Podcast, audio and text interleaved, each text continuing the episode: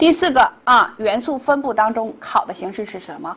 共同元素，这个无需多加解释，我们就能清楚，它肯定是已经给出的已知图形当中都共同的含有某一个元素才可以。那么能不能是相邻两个图形当中共同含有？不可以，那个我们只能靠近什么哪个考点？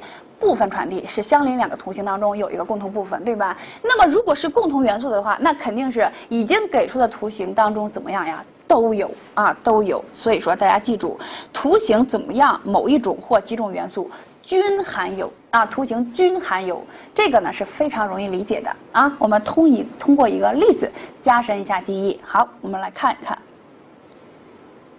在这个例子当中，是不是仍然给出了四个图形啊？只不过这四个图形长得比较有特点啊，呃，非常的乱，呃，都有曲线，对吧？都有曲线，呃，形状各异啊，没有形成一点规律。但是我们在这个凌乱的四个图形当中，似乎能找到一个共同的特征。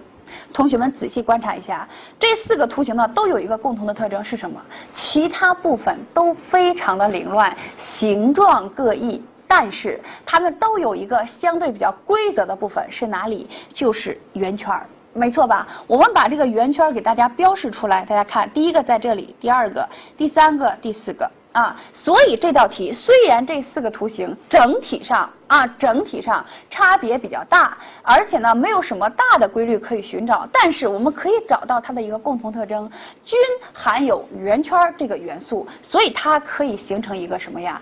哎，元素分布当中的共同元素这个点啊，我们可以根据这个来做题啊，正确率也是非常高的。好，我们来看一道例题。这是一道什么题？大家看，这是不是一道类比题啊？没错吧？我们先来研究题干当中已给的三个图形啊。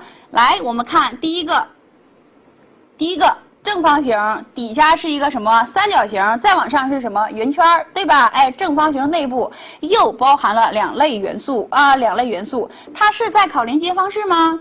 显然不会，为什么？因为它给出的图形第三个内部是一个箭头，外部是一个圆圈，没有连接方式，是在考部分传递吗？显然是不可能的，对吧？哎，不可能。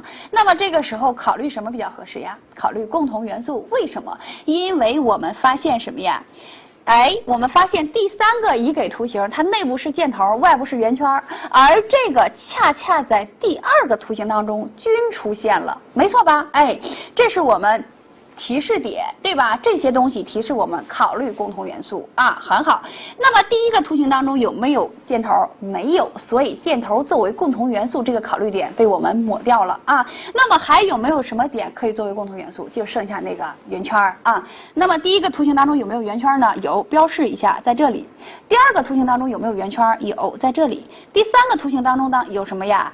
哎，也有一个圆圈给大家标注了。那么接下来呢，我们就看类比到问号处。这个时候呀，同学们，有的同学，一看到问号处相邻的那个外部是个三角形，内部是箭头的图形，立马就崩溃了，说这个规律是不对的。为什么？因为前边的共同元素是圆圈，而问号处。相邻的那个是图形的没有圆圈这个元素，外部是三角形，内部是一个箭头，对吧？这个时候大家一定要想类比题啊，类比题它考的规律是有特点的啊，它有时候是考相同的规律，有的时候是考相似的规律。所以说这道题呢，问号处前两个图形它可以形成一个规律，就是它们都有共同元素圆圈，也可这是相同的。那么也有相似的是什么？相似的就是它们有一样的元素，但。不是圆圈，没错吧？那么这里边第二个图形显然没有圆圈，那么它和第一个图形有没有相同的元素呢？有，在哪里？大家看，第一个是不是有三角？